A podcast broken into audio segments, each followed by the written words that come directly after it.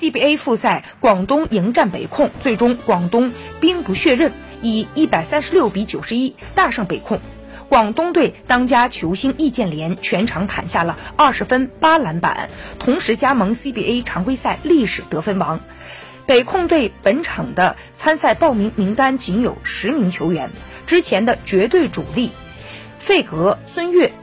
王少杰均不在其中。原本这场球是广东复赛以来首次面对拥有双外援球队，北控队的这一名单调整，让预料当中的强强对话成了泡影。